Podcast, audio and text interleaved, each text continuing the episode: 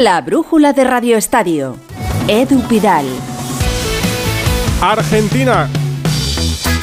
Argentina, digo, ganó la tercera estrella en un partido inolvidable, en una final emocionante. Tendrán que discutirlo. Decía con la torre a las 7 de la tarde. Discutirán los veteranos si es la mejor de la historia. Desde luego, para mí lo fue con diferencia.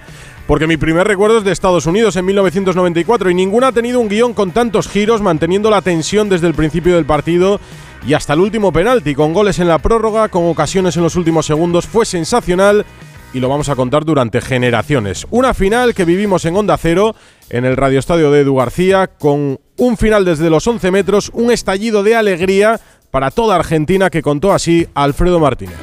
Le toca Argentina, ya es cao. Si marca Argentina, es campeón el huevo Acuña, ¿no? Creo que va el huevo Acuña.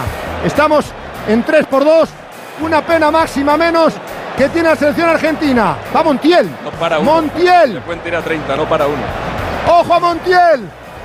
Lo tiene. Argentina acariciando la Copa del Mundo. 36 años después. Messi, la historia, la leyenda.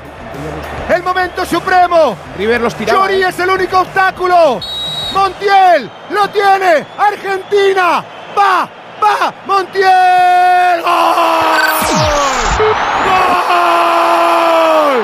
¡Gol! ¡Gol! ¡Gol! ¡Gol! ¡Argentina! ¡Argentina! ¡Argentina! ¡Argentina! ¡Campeona del mundo! En Argentina nací. He visto un vídeo grabado por un dron con el obelisco como punto central de las celebraciones en Buenos Aires. Es indescriptible. Millones de personas echadas a la calle para celebrar la tercera estrella. En Buenos Aires tenemos a nuestro compañero Carlos Ares, que cómo ha transcurrido el día allí en Buenos Aires y en todo el país. Carlos, muy buenas. Hola, muy buenas, Edu. No me hagas escuchar, por favor, ese relato otra vez. que, que es emocionante. Eh, bueno, todos los relatos han sido emocionantes. He escuchado algunos que, que han sido muy conmovedores, porque casi, bueno, el, el recaso de Víctor Hugo Morales, aquel que relató el gol de Maradona, ¿recuerdas? En el 86, que ayer se despidió. Claro, y ayer se despidió, este, eh, con el último relato del penal, se despidió del relato y de los mundiales. Fue muy emocionante todo para lo que se ha vivido y bueno, y hoy la resaca, ¿no? Este, que todavía dura. Hay gente ya acampada, acampando en el aeropuerto de Seiza eh, desde anoche y van a estar todo, todo el día de hoy y hasta que llegue la selección a las 2 de la mañana se calcula, 2 de la mañana hora de Buenos Aires, van a llevar desde Ezeiza ahí al predio donde concentran habitualmente la Asociación del Fútbol Argentino, las selecciones, que es muy cerca, y desde ahí eh, van a descansar y ahí mañana a las 12 del mediodía sale la caravana, el autocar, que va a demorar, imagino, todo el día, desde las 12 del mediodía hasta la noche, porque vienen desde el aeropuerto de Seiza hasta el centro de la ciudad, dan la vuelta olímpica al obelisco y después siguen el recorrido hacia el norte. Eso parece muy sencillo de contar, pero la multitud que se va a reunir va a ser imposible que el micro avance más, más allá de ir paso a paso, ¿no? Pues gracias, Carlos. Nos contarás mañana y esta noche por las calles cómo han ido las celebraciones. Espero que sin incidentes. De momento, sin incidentes. Fíjate, gracias a Tabliafico, que grabó y subió un vídeo de los jugadores en el vuelo de regreso de Qatar, hemos sabido que ya se ha modificado la letra de esta canción que estamos escuchando por debajo.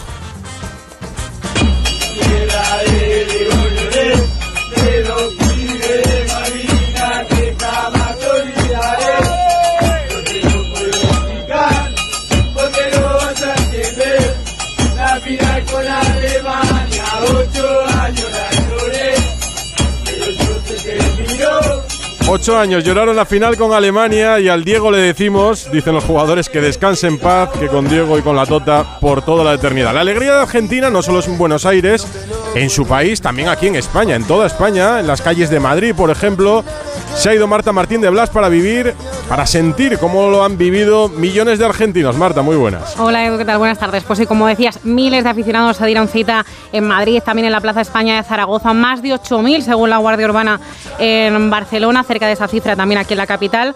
Los hinchas del albiceleste que residen en nuestro país pues quisieron celebrar, como no podía ser de otra manera, el triunfo de su selección. Aquí en la capital, por ejemplo, nada más terminar la final, empezaron a llegar ya las primeras riadas de gente a la Puerta del Sol y pocos minutos después estaba ya abarrotada, llena de gente, de banderas e imágenes de quién ha sido el protagonista de, los cánticos.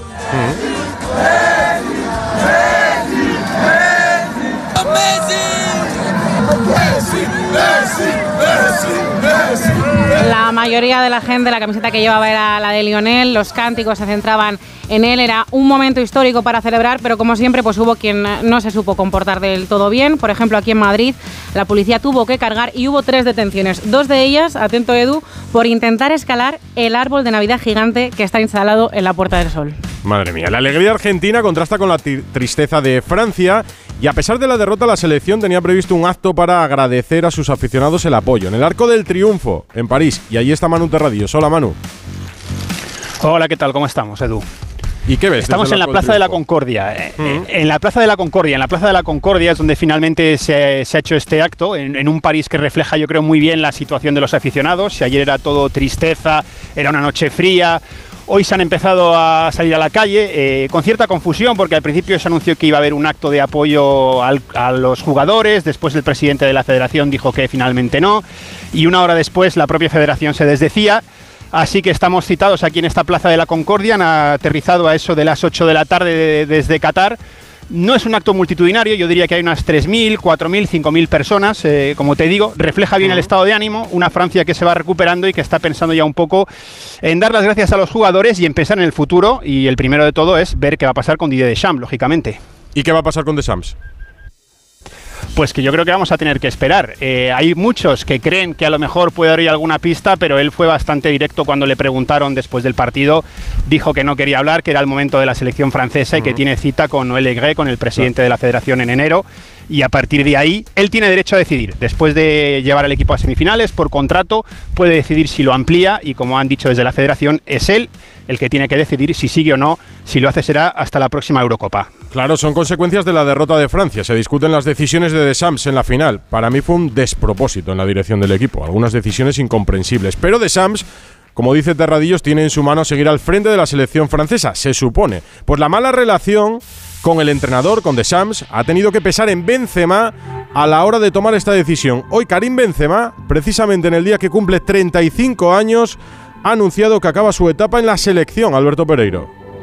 Pues sí, Edu, ¿qué tal? Muy buenas. Algo Muy buenas. Eh, cantado y que ya veníamos contando desde eh, que abandonara la concentración antes de que debutara Francia en el Mundial. Eh, aquella lesión que tampoco era para tanto, que le podía haber hecho estar a disposición de su equipo incluso antes del final de la fase de grupos del Mundial, que le hizo huir con nocturnidad y alevosía de Qatar en un avión comercial por no querer incluso esperar a sus compañeros y lo veníamos diciendo en los últimos días, que eh, si no hay cambio de entrenador, como comentáis ahora, eh, la decisión de Benzema estaba más que tomada, porque donde no te quieren es mejor no estar.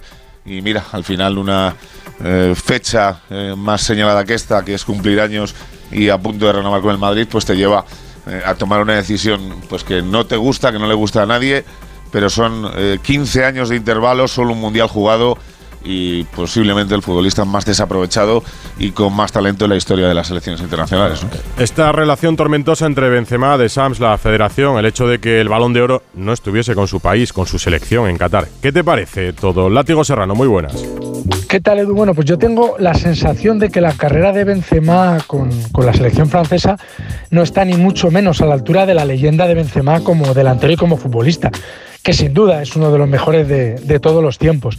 Con Francia su carrera está marcadísima por lo que ocurrió con el caso Balbuena, donde nunca quedó suficientemente claro si Karim fue verdugo, fue víctima del propio caso Balbuena, y desde luego de su mala relación con Deschamps y con alguno de los pertenecientes a esta selección. Me parece eh, un auténtico disparate lo que ha ocurrido en este Mundial. Creo que Karim debió quedarse con sus compañeros. Creo que Karim pudo haber sido importante para Francia en la semifinal y en la final porque le daba tiempo para recuperarse. Pero desde luego esa relación nula con Deschamps ha precipitado el adiós de un jugador al que Francia va a echar mucho de menos y al que, por ejemplo, echó, sin ir más lejos, mucho de menos en la final de ayer. Porque por mucho que a muchos les guste Giroud como delantero fijo, fijo de referencia, incluido de Champs, creo que Benzema juega otro deporte del que nunca jugará Giroud. Sin Benzema, sin Pogba, con muchas bajas, es verdad, pero Francia cayó merecidamente ante Argentina porque para Francia ayer solo remó Mbappé y con Messi, de María y los suyos remaron millones de argentinos.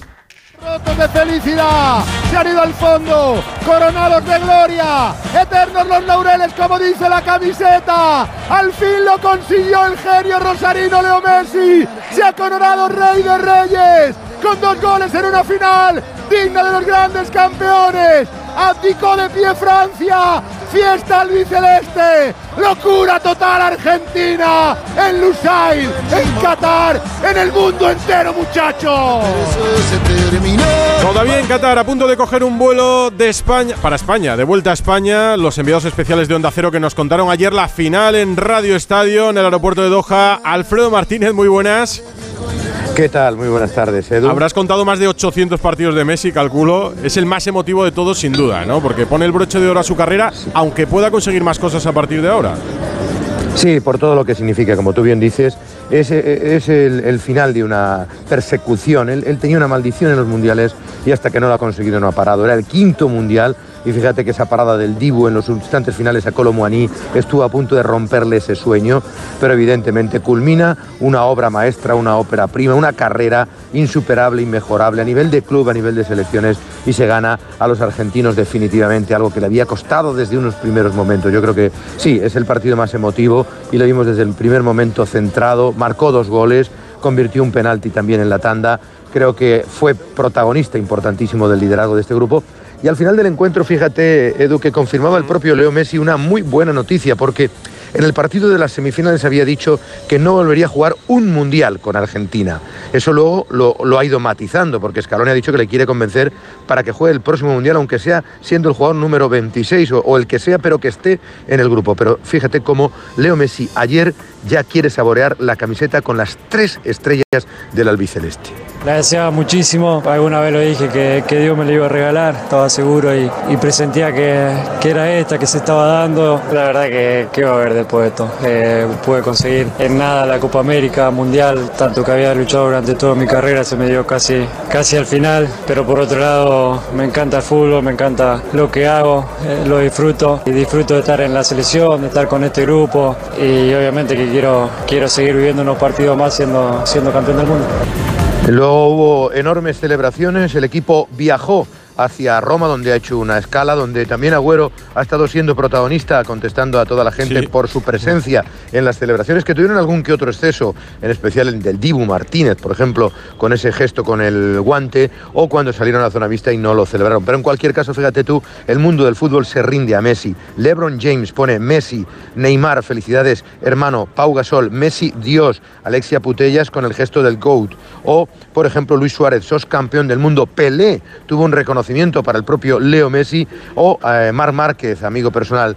Eh, Arturo Vidal se puso la camiseta de Argentina, que eso para un chileno no debe ser fácil. O Dani Alves también destacándole como el mejor jugador de todos los tiempos. Un alivio importantísimo para Leo Messi. 35 años cumplirá 36. Ahora le queda otro reto en el Paris Saint Germain, el de intentar ganar una Champions que hace mucho tiempo que no consigue. Y si se lo suele proponer, ojo, al que la IFI también tiene otro desafío. A partir de ahora, en enero, están citados para las conversaciones porque el Paris Saint Germain le pretende ofrecer un año más otro opcional para que se quede en la capital parisina. Son los retos que tiene por delante Leo Messi en este tercer mundial que ha ganado Argentina, un mundial en Qatar, polémico desde su elección. Después de un mes allí, Rafa Fernández, eh, ¿tú qué balance haces de esta cita? Muy buenas.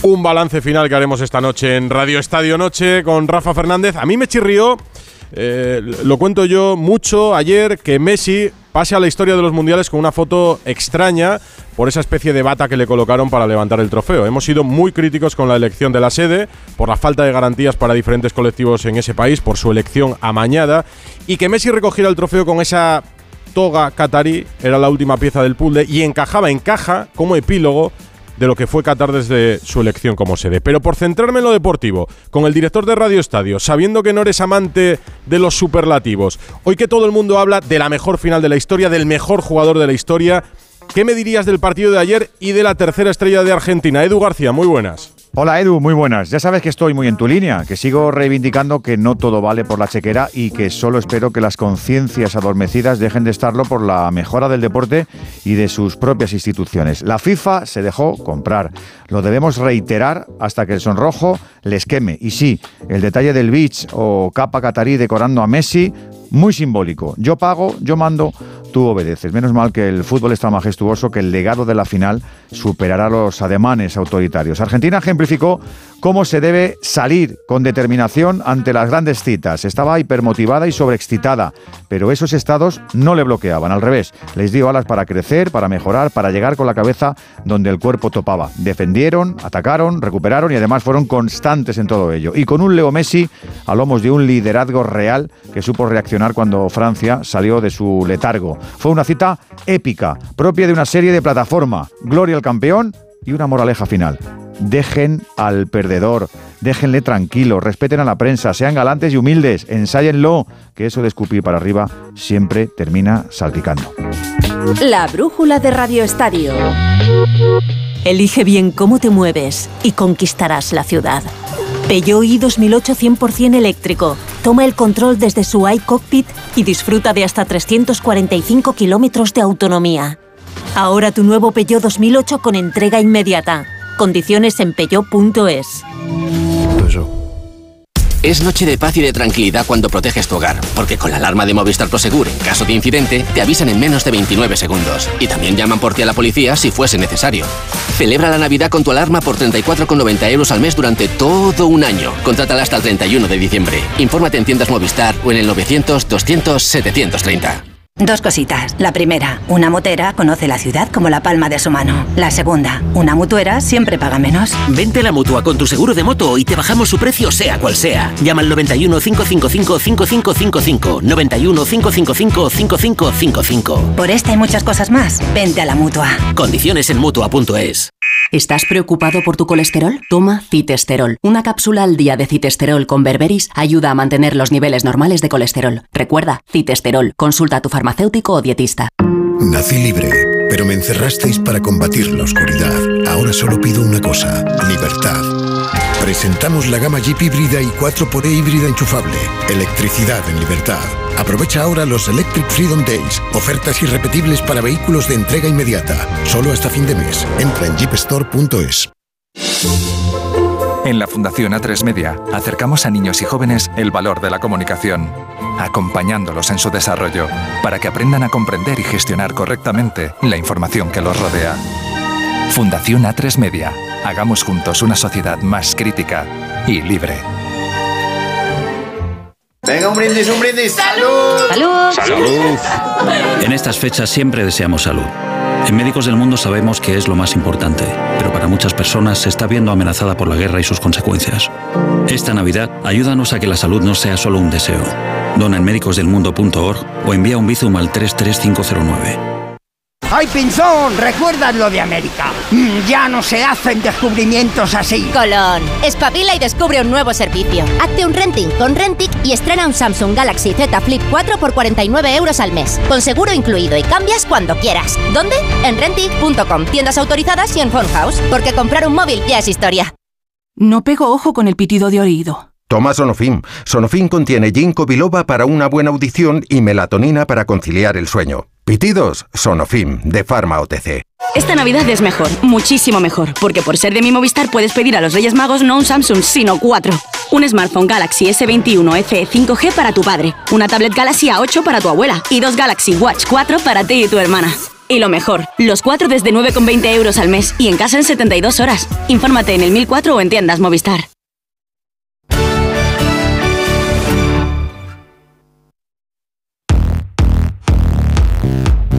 Vuelvo Doha. Un balance te pedía del mes en Qatar, Rafa Fernández. Pues Edu, sí, saludos desde este aeropuerto donde ya ponemos punto final a un mes de un mundial precedido por las protestas en defensa de los derechos humanos y que se cierra con un gran espectáculo en lo deportivo, un mundial de nombres propios que tuvo un guion con un final delirante con Messi y con su heredero Mbappé. Antes, el mundial nos dejó un adiós de una generación de balones de oro que no volverán a una Copa del Mundo. Cristiano Lewandowski, Modric y un Benzema que, como apuntabais, no la empezó. El mundial en el que al menos ocho seleccionadores cierran su etapa, desde Roberto Martínez hasta el stream. Hasta el streamer Luis Enrique, seguro que es lo que quería contar Rafa Fernández, que marcó también la concentración con España. Esas charlas del seleccionador con los aficionados a través de internet. Ya no está Luis Enrique, ahora el nuevo seleccionador es Luis de la Fuente y España inicia una nueva etapa. Hasta ahora solo hemos hablado del Mundial, pero es que hoy se habla solo del Mundial, también aquí en Alicante, desde donde estamos haciendo esta brújula. Pero la semana que viene vuelve la liga y, por ejemplo, para el Sevilla vuelve con bajas Carlos Hidalgo. Lo del Sevilla con las lesiones es tremendo. Marcao estuvo en verano dos meses de baja. Debutó y en cuestión de un mes tuvo dos lesiones, pero la última fue una rotura en el bíceps femoral de la cual lleva recuperándose mes y medio. Pues ahora resulta que se ha vuelto a romper y que va a tener que ser operado el próximo viernes porque la rotura es muy importante, con lo que el central brasileño estará tres meses de baja a partir de ahora. A eso se suman los tres meses que va a estar fuera Alex Teles, que se lesionó con Brasil, y el hecho de que la lesión que se produjo Delaney también en el Mundial sea más grave de lo que parecía en principio. En lugar de un mes va a estar dos meses. Por cierto, el Sevilla en verano cambió a los médicos. Eh, estos nuevos galenos han durado cinco meses en el cargo. El club ha decidido destituirles para buscar otros profesionales. A ver si son la solución para este Sevilla que va a iniciar la liga, va a retomar la liga en descenso en Sevilla, Hidalgo. Y hay más que el Sevilla y hay más fútbol en primera división. Gonzalo Palafox. Así es, Edu, no solo del Mundial vive el hombre, mañana arranca la segunda eliminatoria de la Copa del Rey con hasta ocho partidos. A las 7 de la tarde tenemos tres, dos equipos de primera, el Getafe y el Elche. Visitan al Diocesano y al Guadalajara, dos conjuntos de segunda ref. También a las 7 el Mirandés se enfrenta al Intercity. A las 9 de la noche tenemos cuatro partidos, el Villarreal se mide al Guijuelo de segunda ref, el Mallorca, el Real Unión de primera ref, el Atleti de Bilbao al Sestao River de segunda ref y un equipo de segunda, el Carta al Alcorcón de Primera Red y a las 10 de la noche otro equipo de Primera División, el Español, se enfrenta al Atlético El Paso de Segunda Red. Y una punta, punta importante, también seguramente pensando en la selección española, buenas noticias en la Real Sociedad. Mikel Oyarzábal ha podido completar su primer entrenamiento con el grupo desde que se rompió el ligamento cruzado anterior el pasado mes de marzo.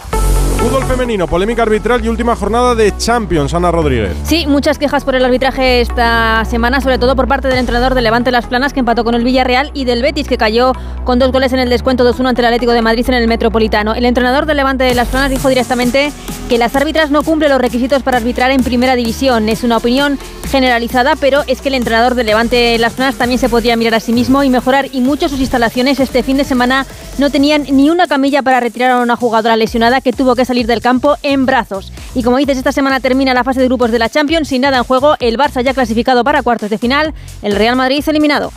Hago un alto en el fútbol porque hoy se ha presentado el nuevo capitán de la Davis y me dice Belda que Alberto Fernández está con él ahora. Hola Alberto.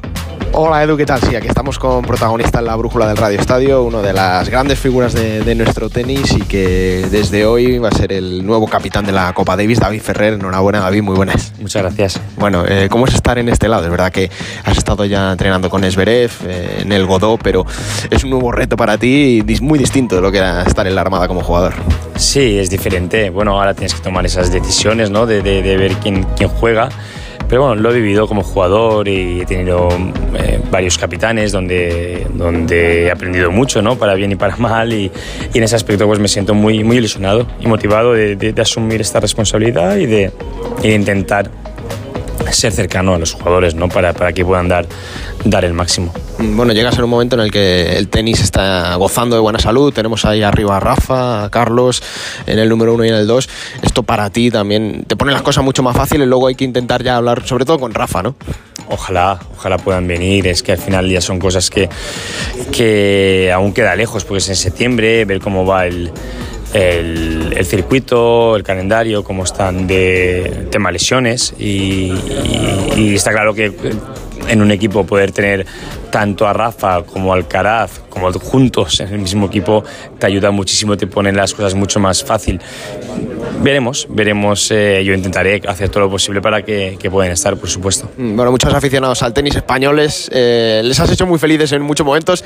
Muchos se acuerdan de 2018, eh, ahí no acabó y queda mucho por, por vivir todavía, David. Esperemos que sí, seguro. Yo, para mí es un, un reto que, que me encanta asumirlo, que, que, bueno, me lo voy a pasar bien, eh, salga bien o mal. Al final, siempre las cosas que intento hacerlas eh, las hago por, por ilusión y motivación y, y esta es una de ellas. Pues que lo disfrutes y que haya muchísima suerte, David. Gracias. Gracias.